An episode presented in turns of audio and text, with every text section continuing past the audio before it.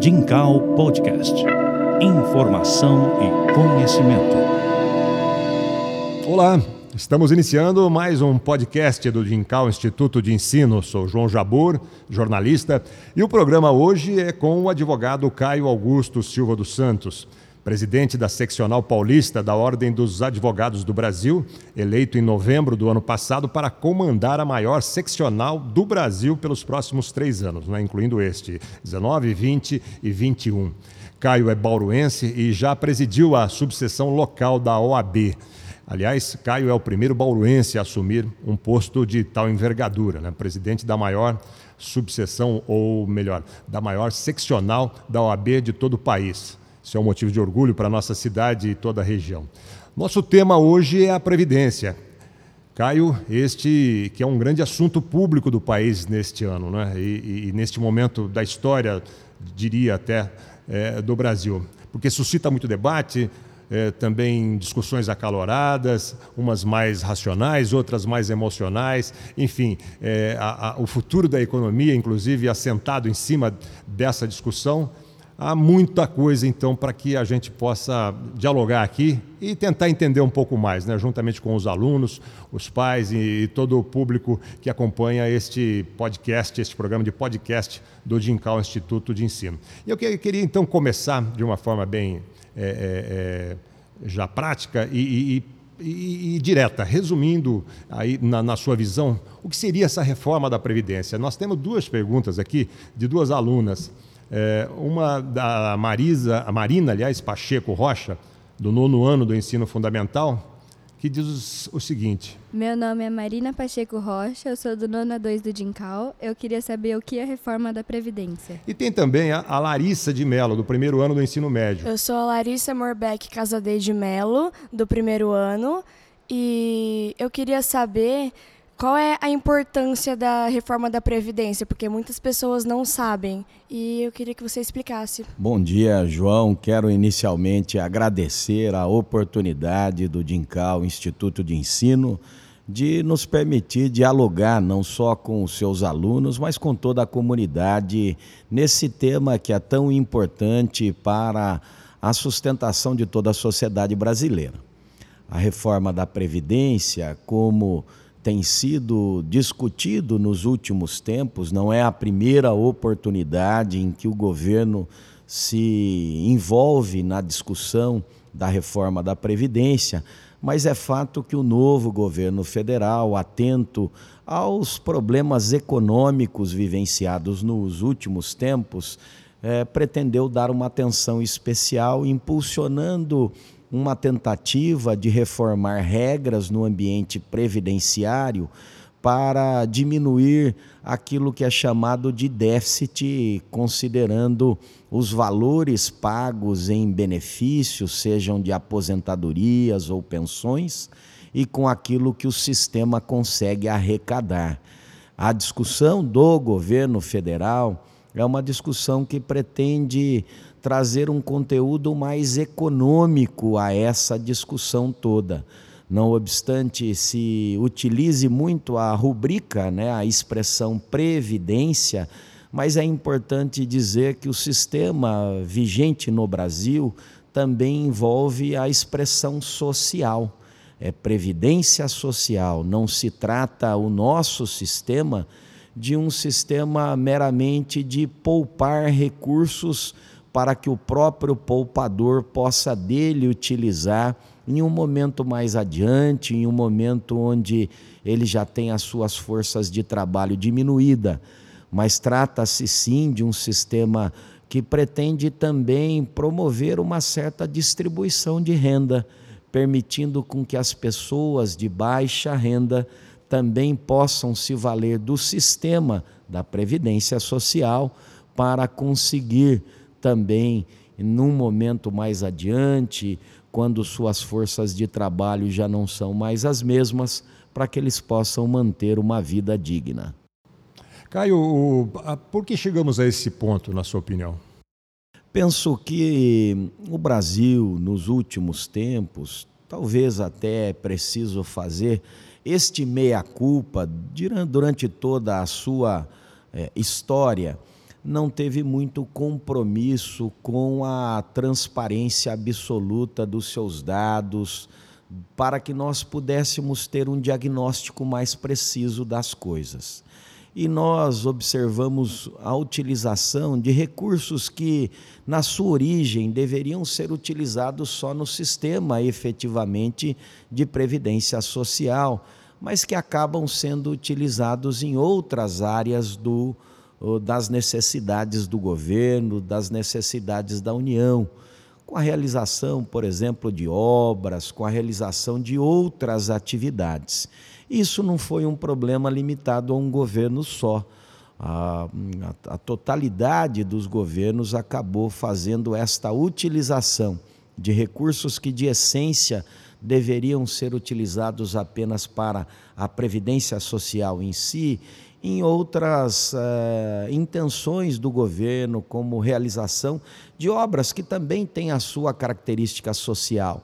Mas esse desvio né, de, de, de utilização da finalidade dos recursos acabaram ensejando o déficit que hoje o governo diz que é significativo e alto, mas que é preciso também abrir esses dados de uma maneira objetiva e transparente para que toda a sociedade e a comunidade possa compreender as reais necessidades da abrangência desta reforma que se pretende realizar. O sistema, Caio, é, ele é, é, bem mais amplo do que apenas o, a previdência, né? É um sistema classificado como de seguridade social. Exato. Você pode nos esmiuçar isso de uma forma um pouco mais detalhada, não é? Seguridade social não é só a aposentadoria. É, na verdade, de uma maneira mais é, simplificada para compreendermos, existem alguns países que trabalham apenas com aquilo que nós chamamos de situação é, é, é exclusivamente previdenciária, que é quase que um sistema de poupar recursos para que o próprio poupador, é, com os recursos que ele deu origem, ele possa se sustentar em um momento mais adiante. Mas esse sistema é um sistema que acaba dificultando muito as pessoas de baixa renda, cujo rendimento não lhes dá a alternativa de reservar algum valor para que possa ser utilizado no futuro. As pessoas de baixa renda precisam sobreviver e o pouco do que recebem são utilizados é, no seu dia a dia, na necessidade de aquisição de alimentos, vestuário, e que, portanto, o sistema exclusivamente previdenciário é um sistema que não promove verdadeira distribuição de renda. Já o sistema social, quando falamos de seguridade social, é um sistema que permite que aqueles de baixa renda possam ter o compartilhamento de recursos de distribuição, não só envolvendo a parcela mais abastada da sociedade, mas envolvendo também investimentos do empresariado, investimentos do próprio governo, que através de recursos que de obrigatoriedade que são endereçados ao sistema, permite que, por exemplo, as pessoas que não, tenham, não tenham é, acesso a situações mínimas de um salário mínimo possam apostular benefícios nesse sentido, possam solicitar ao governo federal a concessão de benefícios para que consigam então sobreviver e sustentar a sua família. Benefícios que envolvem não só à população de baixa renda, mas que envolvem situações de pessoas que são alcançadas por doenças do trabalho, por acidentes de trabalho, pessoas que necessitam deste suporte para dar um equilíbrio de uma vida razoavelmente digna à sua família. Por isso é que se discute muito é, no sentido de que o sistema exclusivamente econômico, o sistema exclusivamente que parte da premissa que cada um há de poupar aquilo que pode ser benefício exclusivamente próprio, talvez não seja o, o sistema mais adequado a países como o nosso, como o Brasil, onde a desigualdade é marca de quase todas as comunidades, onde nós temos a concentração de renda nas mãos de poucas pessoas e que a grande maioria ainda se ressente é, em razão das dificuldades, da ausência de oportunidades, se ressentem é, de poucos recursos para sobreviverem. E a propósito dessa abordagem, Caio, é, o aluno Glauco Fleury, do nono ano do ensino fundamental, é, faz a seguinte pergunta. O meu nome é Glauco Fleury Correia de Moraes, eu sou do nono 1 e eu queria perguntar o seguinte, é uma opinião popular que as pessoas têm agora que a reforma da Previdência ela só vai prejudicar os pobres e não vai tirar as vantagens excessivas que os políticos têm. Qual a sua opinião sobre isso? É uma preocupação da OAB São Paulo. Nós é, impulsionamos desde o início da gestão a criação da nossa, a implantação da nossa comissão de direito previdenciário, hoje presidida por um especialista na área que é o professor Sodero e o professor Sodelo organizou inclusive uma audiência pública que foi realizada junto à sede da OAB São Paulo no último dia 26 de março, onde nós pudemos convidar todos os atores principais desta discussão. Convidamos integrantes do governo, integrantes do Poder Legislativo, especialistas da área, juízes, promotores, advogados justamente para que nós pudéssemos compreender melhor a proposta apresentada pelo governo federal, para que, com base nos números apresentados, nós pudéssemos então apresentar à, à comunidade uma opinião da nossa instituição a respeito do que se pretende realizar. Temos a consciência de que o sistema da previdência social no Brasil não pode levar adiante apenas a realidade exclusivamente econômica. É um país onde há muita desigualdade social. Nós, da Ordem dos Advogados do Brasil, não opinaremos favoravelmente a encaminhamentos que venham a prejudicar a população carente, que já sofre todos os dias. Ainda há uma preocupação com os números apresentados para discussão desta reforma previdenciária, a ponto de o governo ter é, de, feito algumas declarações e alguns encaminhamentos, até no ambiente do Poder Legislativo, no sentido de que existiriam dados que não poderiam ser publicizados ainda para a, a fomentação desta discussão. E qualquer espécie de sonegação de informações, qualquer espécie de censura, é algo que nos traz muita dúvida e muita preocupação.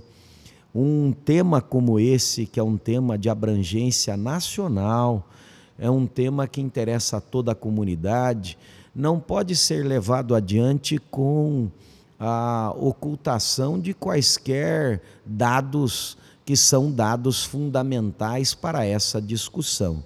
Se o déficit realmente é real e significativo, não há preocupação em abrir os dados a toda a comunidade.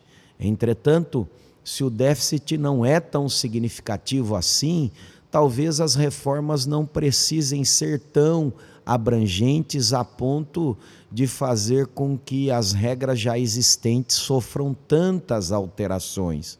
De qualquer forma, é preciso dizer que as propostas hoje que compõem a tentativa de reforma à Previdência, elas ainda eh, se ressentem de muitas dúvidas e elas ainda acabam alterando muito o sistema já vigente, a ponto de nos levar a esta preocupação de que pode ser que realmente a população mais carente venha a sofrer com essas alterações.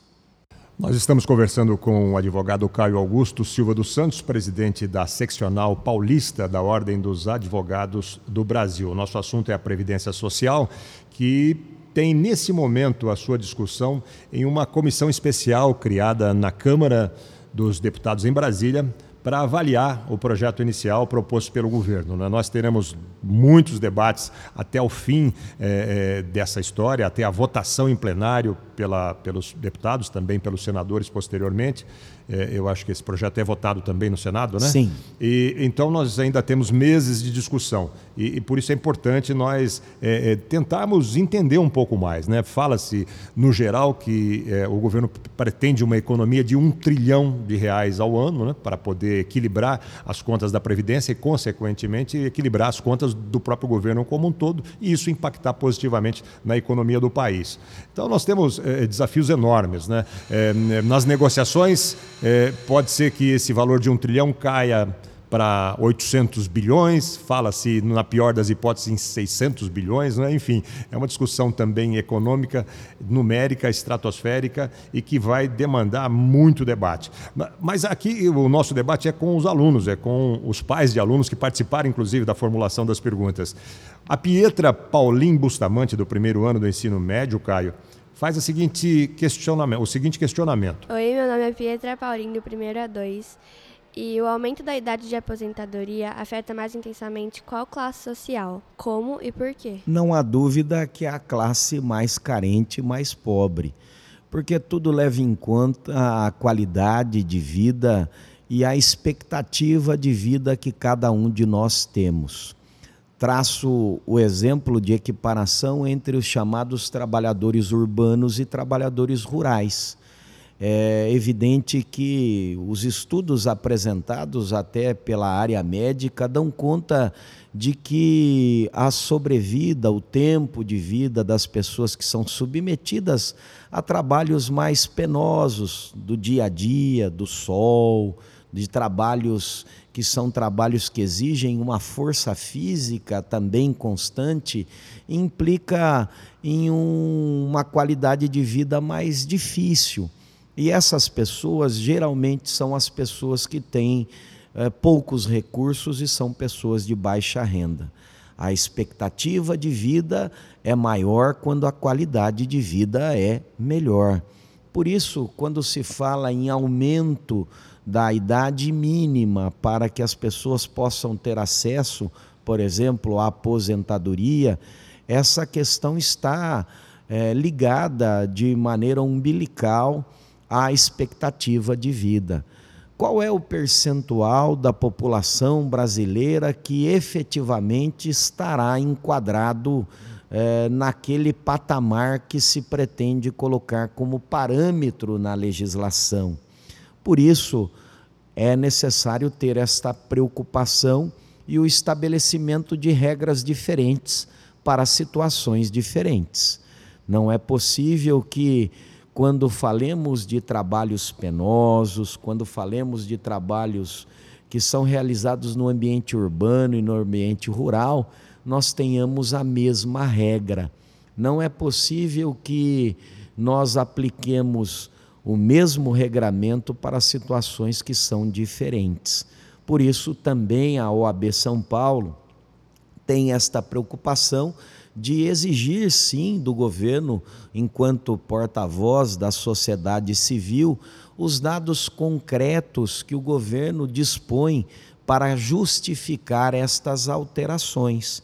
E talvez a grande pergunta que há de ser feita para o estabelecimento da necessidade real da elevação da idade mínima seja qual é hoje a expectativa de vida do brasileiro e qual é a parcela da população que tem uma expectativa real de chegar àquele momento com a possibilidade de perceber uma aposentadoria.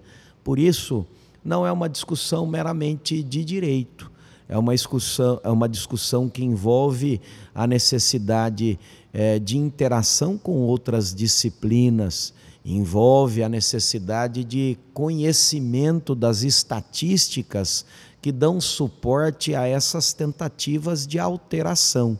Mas não há dúvida de que, quando se fala em elevar a idade mínima para a concessão de aposentadoria, a grande preocupação é com a população carente, em que, em razão da sua pouca qualidade de vida, tem uma expectativa menor de sobrevivência.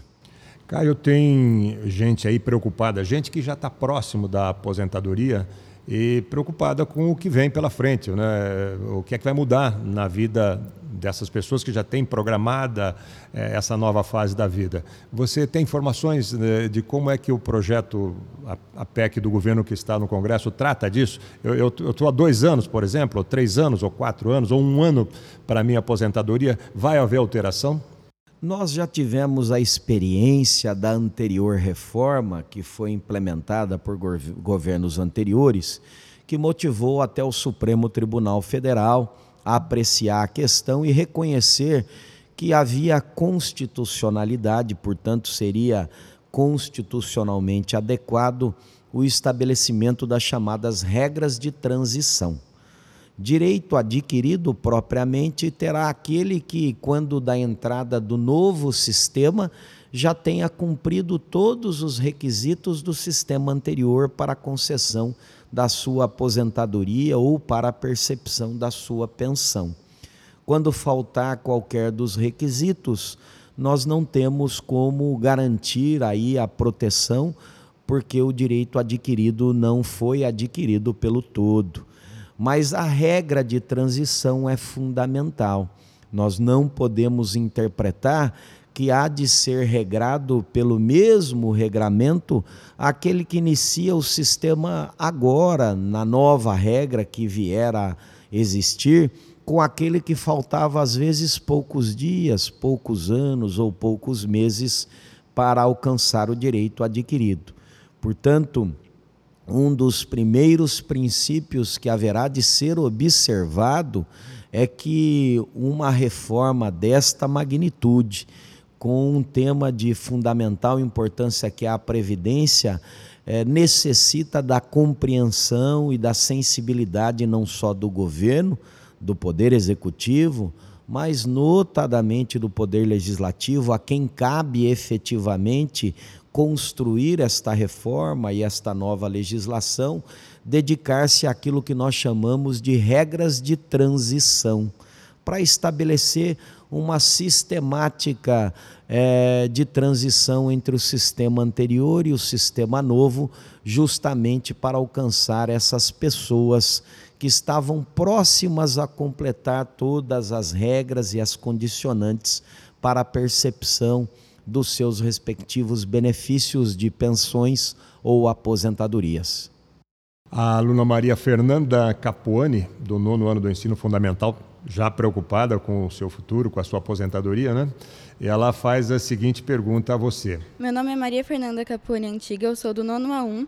Eu queria que você explicasse se a idade mínima será mantida sempre no mesmo patamar ou se haverá alterações ao longo do tempo. Na verdade, talvez a preocupação seja em torno de, uma, de um encaminhamento realizado no projeto do governo que permitiria que questões que são questões tidas como essenciais, pontos de, de, de, de muita atenção, pudessem amanhã ou depois serem alterados por conta de, das chamadas leis ordinárias as leis mais simples, cujo quórum legislativo é um quórum mais simplificado, de maioria simples.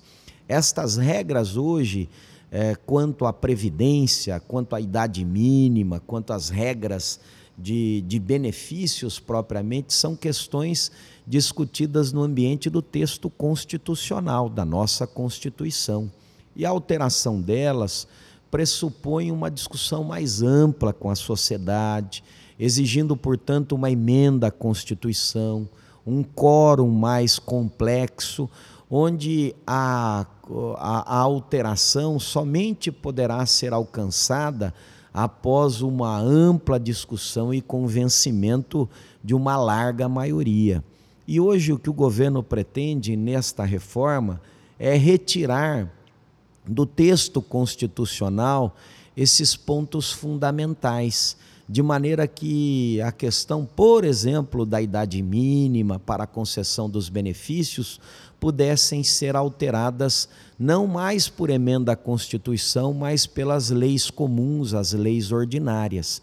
E isso causa, sim, uma preocupação eh, na Ordem dos Advogados do Brasil, na OAB São Paulo, porque a facilitação para alterações como essas podem permitir com que o governo de plantão pretenda fazer alterações sem a discussão ampla que deve ser realizada com toda a sociedade e com todo o poder legislativo. Pensamos nós que o melhor caminho é a compreensão da preocupação que teve o nosso legislador constituinte, os nossos legisladores constituintes, de colocar no texto da própria Constituição Federal os pontos que são pontos de tensões e de maior preocupação com a sociedade e que, portanto, as alterações e reformas que se pretenderem ser realizadas pelos governos que poderão vir mais adiante sejam alterações que precisem ser conversadas e amplamente debatidas com a sociedade. É preciso registrar, João, que nós reconhecemos que vivemos um mundo onde as mudanças são necessárias, que compreendemos a legitimidade do novo governo de pretender impulsionar alterações. Mas é preciso também relembrar que as denominadas conquistas civilizatórias, os princípios e garantias fundamentais previstos na nossa Constituição, são questões que devem ser preservadas questões que fizeram com que a sociedade efetivamente fosse protegida. E por isso, não obstante estejamos sempre de braços abertos para empunharmos juntos com todos os poderes constituídos as bandeiras de defesa da democracia e da cidadania, é preciso dizer que nós não estaremos defendendo bandeiras de governos, mas sim bandeiras de Estado, bandeiras que interessem efetivamente à comunidade. Por isso, a preocupação da Ordem dos Advogados do Brasil de proteção à maior autoridade de todas em um Estado democrático de direito, que é o cidadão. A Ordem participa de alguma forma lá em Brasília, junto a essa comissão especial, ou mesmo em algum tipo de acompanhamento das discussões? Sim, nós é, fomos convidados, inclusive, para apresentarmos nossas manifestações e opiniões à Comissão de Constituição e Justiça. Foi o professor Sodero que, em nome não só da OAB São Paulo, mas também do Conselho Federal, o nosso presidente da Comissão de Direito Previdenciário, que lá esteve conversando inicialmente com os deputados ligados à Comissão de Constituição e Justiça para apresentar as preocupações da ordem. O que observamos é que a opção do Poder Legislativo, do Congresso Nacional, notadamente nesse momento da Câmara dos Deputados, do presidente Maia, foi de impulsionar, dar este passo inicial para que as discussões mais aprofundadas fossem realizadas nas comissões temáticas respectivas, não só naquelas que vão discutir as questões econômicas, mas também naquelas que discutirão o próprio direito previdenciário e social em si. Ok, mais uma pergunta de uma aluna, a Violeta Barbosa. Ela é do primeiro ano do ensino médio e ela pergunta o seguinte: Violeta Barbosa Saleme, do primeiro ano do ensino médio. Como a lei nova vai influenciar na vida de quem ainda não é contribuinte? É, na verdade, talvez seja uma grande oportunidade para nós é, conversarmos e esclarecermos a toda a comunidade que, seja de forma direta ou indireta, todos nós somos contribuintes do sistema. Porque, como o sistema é de previdência social, de seguridade social também, e há investimentos do governo e também do empresariado para que o sistema possa também funcionar como um, um mecanismo de distribuição de renda, muitos impostos né, que são é, previstos acabam tendo como sua destinação o sistema da previdência e da seguridade social. Todos nós, sejamos nós pessoas de menos idade ou mais idade, de uma maneira direta contribuímos com o sistema de impostos. Cada produto que, que compramos, que adquirimos, desde um, um, uma bebida, a um, a, um, a um lanche, a um doce, não interessa o produto, todos eles têm a sua carga tributária que acabam levando ao sistema. E que, portanto, ah, quando nós observamos aqueles que não são os diretamente contribuidores do sistema de previdência e seguridade social, que nós poderíamos dizer que são aqueles que ainda não estão se ativando no mercado de trabalho.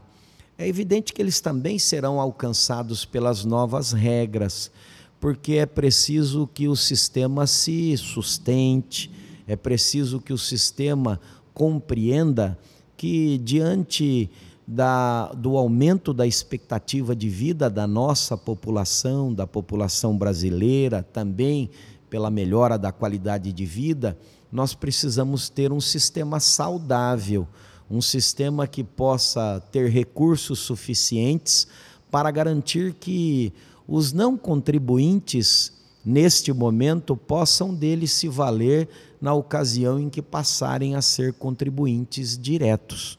Por isso, a preocupação do governo, e compreendemos ela, é uma preocupação, sim, também com as próximas gerações, porque nós não podemos ter um sistema que exclusivamente tenha a sua preocupação e os olhos voltados para aqueles que percebem os seus benefícios no momento para aqueles que recebem pensões, aposentadorias ou auxílios neste momento. É preciso que o sistema seja pensado, sim, do ponto de vista econômico, para que ele seja sustentável para as próximas gerações, para que aqueles que vão ainda no futuro serem os contribuintes diretos desse sistema possam ter a expectativa alvissareira de que o sistema poderá também beneficiá-los, criando, portanto, uma consciência social de que é necessário, no momento da nossa força de trabalho, no momento em que temos todas as condições, fazermos com que tenhamos recursos poupados para que no futuro deles possamos utilizar quando a nossa força de trabalho já diminuir. Estamos chegando do, ao final do, do, nosso tempo.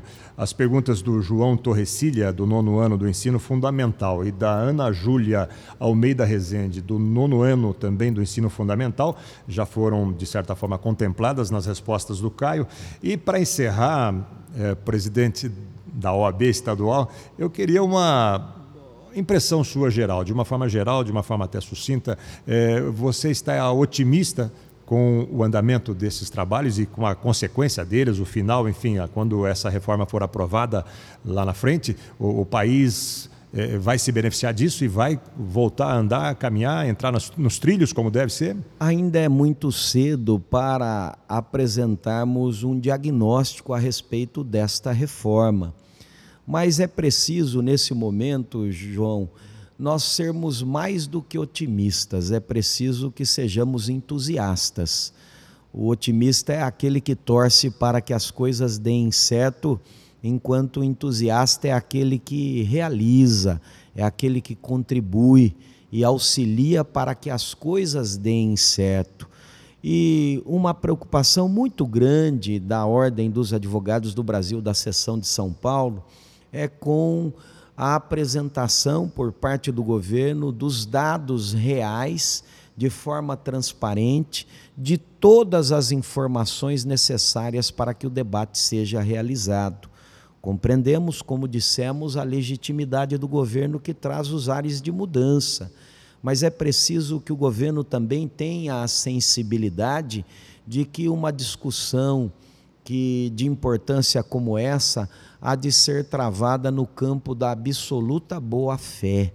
E o campo da absoluta boa-fé não permite a sonegação de informações, não permite com que nós nos sintamos é, é, bravos ou que não queiramos debater tudo aquilo que interessa à sociedade. O governo precisa estar despido de qualquer revanchismo. O governo precisa estar comprometido com a população, com a sociedade brasileira, que é composta de todos, de todos aqueles que compõem esta, esta sociedade em que vivemos. Por isso, não obstante a nossa preocupação, nós ainda encaramos com entusiasmo todas as mudanças que se pretende realizar, mas com a coragem que teremos e com todo o respeito que agiremos para repelir tudo aquilo que possa implicar em retirada de direitos do cidadão, em retirada de direitos que são conquistas civilizatórias e que estão previstos na nossa Constituição como direitos fundamentais para a manutenção do cidadão como a maior autoridade de todas. Por isso, conclamamos sim ao governo federal, ao poder executivo, ao poder legislativo, que tenham essa sensibilidade de compartilhar com toda a sociedade brasileira todas as informações das quais eles se dispõem, é, das quais eles dispõem, para que juntos possamos opinar, apresentar alternativas, porque quanto maior for o número de alternativas apresentadas, seguramente menor será a possibilidade de cometermos erros que podem ser erros históricos e que serão aferidos em um momento mais adiante. Por isso, penso que o momento sim é de otimismo, mas o momento é de atenção, o momento é de vigilância, o momento é de exigir com que todos se apresentem com a responsabilidade que o mundo moderno está a exigir de todos nós. Muito bem, muito obrigado, Caio Augusto Silva dos Santos, presidente da OAB do Estado de São Paulo, por nos ajudar nessa discussão sobre a reforma da Previdência. Nós certamente voltaremos ao tema. Obrigado a você que nos ouviu e até o próximo podcast deste programa pioneiro do Dincal Instituto de Ensino. Até breve. Dincal Podcast. Informação e conhecimento.